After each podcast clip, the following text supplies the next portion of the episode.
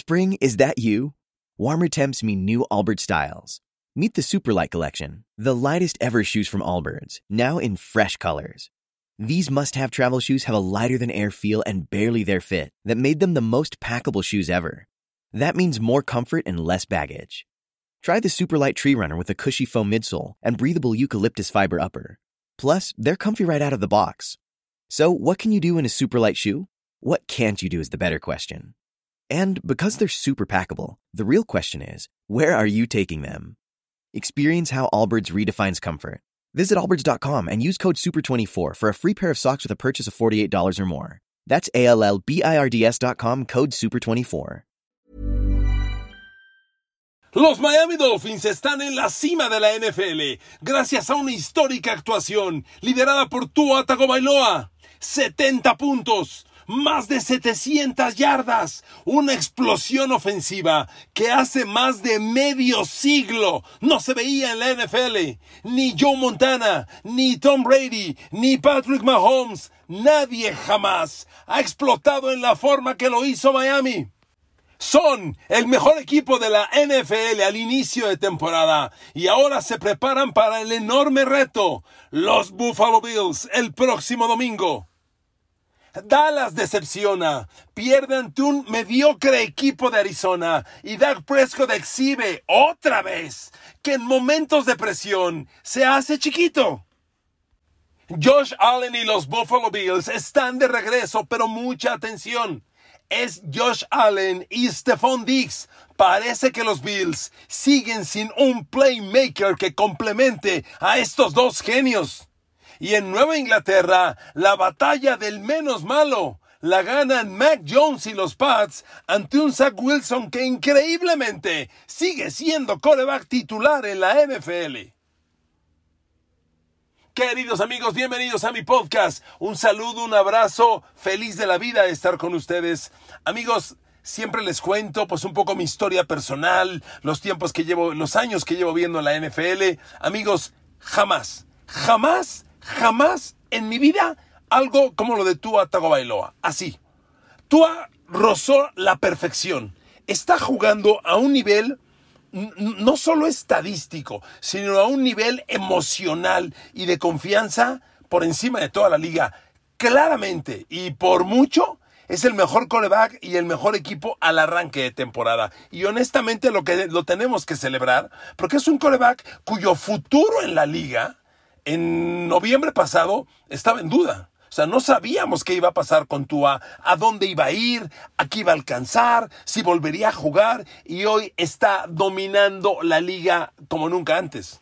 Yo recuerdo a Tom Brady meterle 50 puntos a Tennessee un día nevado. Recuerdo a Joe Montana meter 55 puntos a Denver en un Super Bowl a Denver. Eh, recuerdo a Patrick Mahomes con una temporada de 5 mil yardas y 50 pases de touchdown. Amigos, lo de ayer, 700 yardas. A ver, amigo, amiga que me escucha y que me hace el favor de escuchar este podcast, que por cierto, muchas gracias. Somos el podcast más oído en deportes. Por encima de todos, de todos los especialistas. Estoy feliz. Muchas gracias. Amigos, 700 yardas. A ver, no sé qué tan nuevo o no sea usted en este deporte. Le doy un comentario muy simple, muy básico. En un partido normal, una ofensiva que genera en, carrera y en pase 400 yardas tuvo un gran día. No es común, pocos, si usted revisa los partidos del domingo, pocos equipos llegaron a 400 yardas de ofensiva total. Cuando un equipo llega a 500 yardas, dices, qué madrina, le pasaron por encima. Amigos, Miami generó 700. 726 yardas totales. Es la primera vez en la historia que un equipo anota 70 puntos con 700 yardas. 700 yardas. Tua Tagovailoa iba perfecto al medio tiempo. Arrancó 17 de 17. Entre tantos números, porque este partido tiene una cosecha de récords increíbles. Miren, una de las cosas que a mí me sorprende es que Miami le metió a, a Denver 35 puntos por medio tiempo. El partido iba 35-13 al medio tiempo y la segunda mitad acabó 35 a 7. 35-13 y 35-7. Dios mío. A ver, Denver terminó la temporada pasada como una de las cinco mejores defensas de la liga, rasguñando una de las mejores tres. Le metieron 70 puntos, 700 yardas de ofensiva total. Miami despejó una vez, una. Otro dato increíble, ¿saben cuántas yardas promedió Miami por jugada ofensiva? 10.2. 10.2. Es decir, fue, un, fue una jugada de primero y diez. Cada jugada era primero y diez, primero y diez, primero y diez. Amigos, increíble. Miami generó 30 primeros y 10. 30. Juego terrestre. Los, los, Dolphins tienen un partido espectacular por la dupla de Bon Shane, el novato, y Raheem Monster, el corredor que se trajo Mike McDaniel de San Francisco. Pero fíjense, corriendo el balón, los Dolphins generaron 350 yardas, promediaron 8.6 yardas por acarreo. Es increíble, amigos. Realmente Tua Bailoa no tuvo más porque no quiso. Porque los Dolphins, déjeme darle otro dato, los Dolphins ejecutaron un total de 71 jugadas ofensivas. Bueno, 43 fueron carrera. 43 carreras de 71 jugadas ofensivas. Claramente Miami dijo, vamos a correrle a los Broncos. Y les pasaron por encima. Por encima. Tua pudo tener más, no quiso. Terminó con 25 de 28. 25 de 28. Arrancó, reitero, 17 de 17. Increíble. Pero miren amigos, Tua merece, entre varios análisis que tenemos que hacer, Tua merece uno muy especial. Miren, el arranque de Tua es fantástico.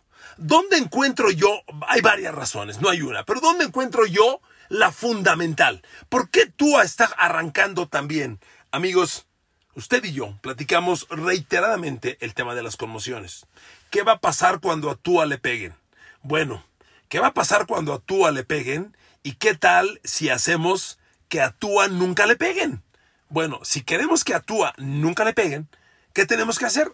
Hay dos cosas protección de pase, que es básica, por supuesto, y dos, qué tan rápido suelte el balón Tua Tagovailoa. ¿Sabe en este momento a qué velocidad está soltando Tua el balón? Es decir, de que el centro es realizado y lo recibe Tua y lanza. ¿Cuánto tiempo le toma lanzar el pase? ¿A qué tiempo promedio se está deshaciendo el balón? A los 2.28 segundos. Cuando Tom Brady estaba en su gran momento con los Pats, lo soltaba a los 2.19. Tú está lanzando a los 2.28. Ahí le ve el tiempo que cada coreback se está tardando. Mahomes, que es de los que más se tarda porque le encanta bailotear, eh, es su estrategia y le sale bien, no hay que cuestionarlo. Pero Mahomes lo suelta a los 3.03 segundos. Trevor Lawrence, 2.45 segundos.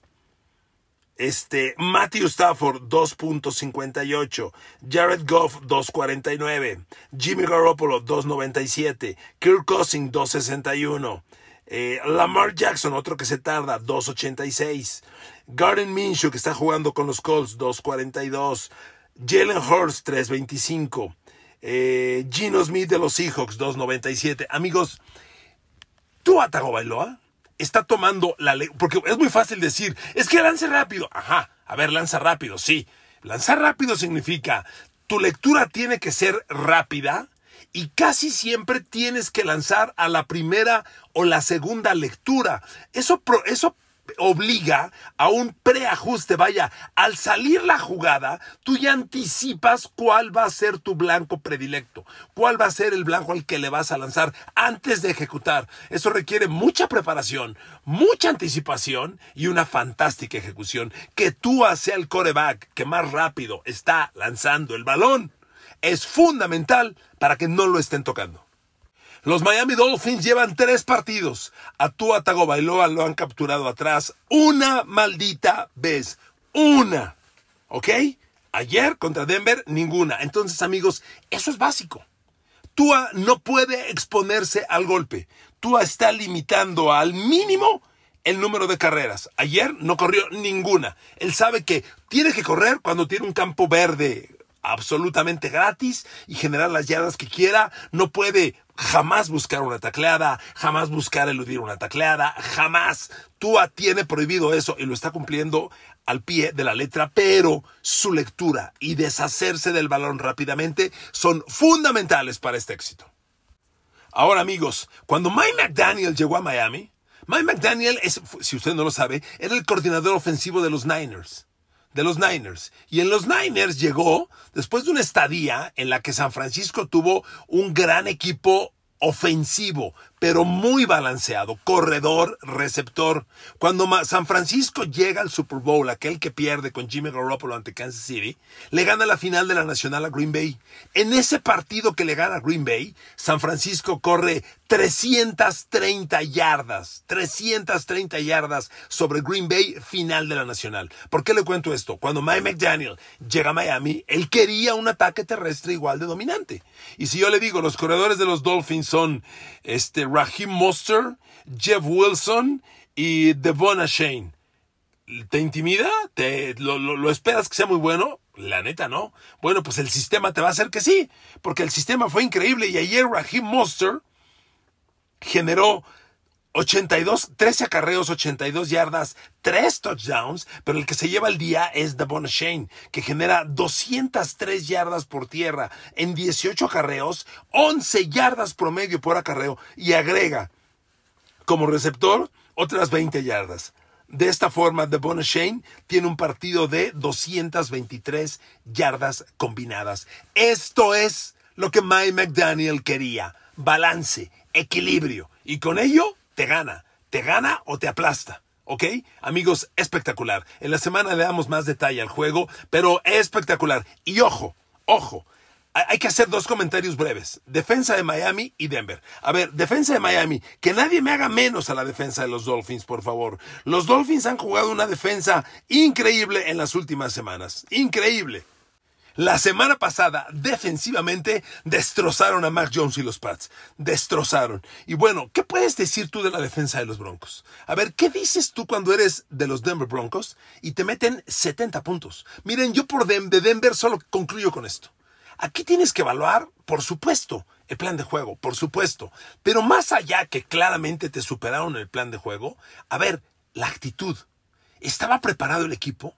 La personalidad del coach, el liderazgo del coach y el liderazgo en la cancha. Oigan, cuando al medio tiempo te van madreando 35 a 3, tienes que sacar el orgullo, tienes que sacar el carácter, porque le voy a decir una cosa, tiene su grado de responsabilidad Russell Wilson, pero no podemos hacer como el año pasado de culparlo, ¿eh? Me queda claro que hubo mucho yardaje garbage al final, infló sus números, pero como quiera que sea, Russell Wilson termina con 23 de 38, 306 yardas, un touchdown y una intercepción. No es el ataque de Denver el principal responsable. A Denver le podemos cuestionar que no corren el balón, los paró Miami menos de 70 yardas, le vuelvo a decir, no me haga menos la defensa de Miami. Miami tiene defensa elite y van creciendo. Pero amigos, Denver, ¿dónde está el liderazgo del coach Sean Payton?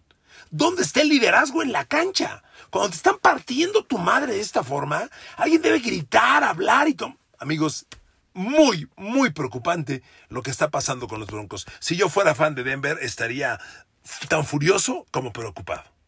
Y nada más agregar esto. En las últimas dos semanas, la defensiva de Denver ha permitido 105 puntos en contra. Obviamente los escandalosos 70 de Miami, pero ojo, la semana pasada Washington, con un coreback debutante, les metió 35. La defensa de Denver no anda mal, es una basura, una basura. Y de alguna forma, al ver estos números, creo que era previsible. Mire, algunas figuras de los Miami Dolphins que no hay que ignorar. Le he dicho varias veces ya, ojo, el safety, Jevon Holland, segunda de draft de Oregon, de Oregon hace tres años, está jugando en calidad elite. Jevon Holland ayer provocó dos fumbles. Emmanuel Ogba tuvo una intercepción, una captura de coreback y una tacleada para yardaje negativo. Justin Bedell provocó dos tacleadas con yardaje negativo. Y los jovencitos del perímetro, Kader Kohu, y Kishon Elliott, cada uno desviaron un par de pases. La defensa de Miami está jugando a un gran nivel, gran nivel. Y viene el gran duelo contra Buffalo Bills. Ok, vámonos rápido, los Dallas Cowboys. A ver amigos, todo mundo tenemos malos días. Yo lo acepto. A ver, siempre les hago este ejemplo cuando la temporada va en desarrollo. Les digo, a ver, ¿usted hoy rinde al 100%? Y mañana también, y el viernes rindió al 100%, y el jueves y el sábado, todos los días. No, Somos seres humanos. Los seres humanos nos evaluamos en curvas de rendimiento. Y una curva es una línea inestable que donde la veas tiene de dos. O va para arriba o va para abajo. Una curva nunca está estable, siempre está en movimiento. Y cuando alguien anda muy bien, muy pronto va a empezar a jugar mal. Y cuando alguien anda muy mal, pronto va a repuntar. Dallas arrancó jugando muy bien. Que cayera era previsible. Yo lo entiendo. Pero a ver, amigos, hay formas. A ver, Dallas perdió 28-16 Arizona, después del triunfo de ayer, sigue siendo uno de los equipos con menos talento en la liga. A Dallas le metió 28 puntos, un equipo de escaso talento. Y espérenme, aquí hay varias cosas preocupantes. A ver, Arizona corrió 222 yardas. ¿No se supone que Dallas reclutó a Massey Smith para parar la deficiencia contra la carrera? Dallas tenía un problema para frenar la carrera. A ver, Arizona te hizo 222 yardas. Pero Arizona de quién? ¿De Derrick Henry? ¿O de Christian McCaffrey? ¿De quién? Arizona de James Conner. No mames. A ver, perdón. De verdad. Dallas no estaba listo para jugar. Dallas fue superado en intensidad, fue superado en, plan de juego y no puede ser que compitas de esta manera. Yo reconozco derrota. Le repito, todos tenemos días malos. Que Dallas pierda no me espanta. Que a Dallas le corran 222 yardas. A ver, Arizona les metió 400 yardas de ofensiva total. Luego, el perímetro. El primer día de evaluar el perímetro de Dallas sin Trevon Diggs, a ver cómo van a funcionar, pues no viene. Arizona tiene un receptor novato de nombre Michael Wilson. Nice to meet you, brother. Nice to meet you. Irrelevante, inexistente Michael Wilson. Les hizo dos recepciones de 86 yardas totales. Dallas no pudo parar a Michael Wilson. ¿Qué va a pasar cuando lleguen AJ Brown y Devonta Smith? Miren amigos, Josh Dobbs, el coreback, que un coreback al que Arizona contrató el 24 de agosto. O sea, Josh Dobbs no tiene ni un mes jugando en Arizona. Pues Josh Dobbs, con Michael Wilson, novato de receptor, y Marquise Brown de receptor, con esos dos receptores, Josh Dobbs completó 17 de 21, ¿eh? Ojo, completó arriba del 75% de pases. Otro dato imperdonable. En tercer down, Arizona convirtió 5 de 10. Una defensa elite deja al rival en treinta y tantos por ciento en conversión de tercer down. 50 por ciento. Arizona, joder, no es posible, honestamente, no es posible. Y luego, amigos, Dak Prescott. A ver, este partido era una oportunidad inmensa para que digas, el equipo jugó mal, la defensa no salió a taclear, les pasaron por encima y Dak Prescott lo ganó. Amigos, el escenario, se los he dicho varias veces, a Dak Prescott hay que evaluarlo en momentos de presión, en escenarios adversos. Dallas perdía 28 a 16 y se metió a la 20 de Arizona. Cuatro jugadas sin puntos. Después, el score seguía 28-16. Dallas vuelve a llegar dentro de la 20 de Arizona. Pase interceptado. Coreback, perdónenme, coreback, porque además eres coreback con CeeDee Lamb, con Michael Gallup, con Tony Pollard, con Jake Ferguson. O sea, es, es Dak Prescott y un grupo de playmakers muy talentosos. No, amigos, muy mal. Reitero y dejo claro. Que Dallas pierda no me espanta. Es normal. Puede. A todos les va a pasar. A ver, Mahomes perdió con Detroit. O sea, está bien, no pasa nada.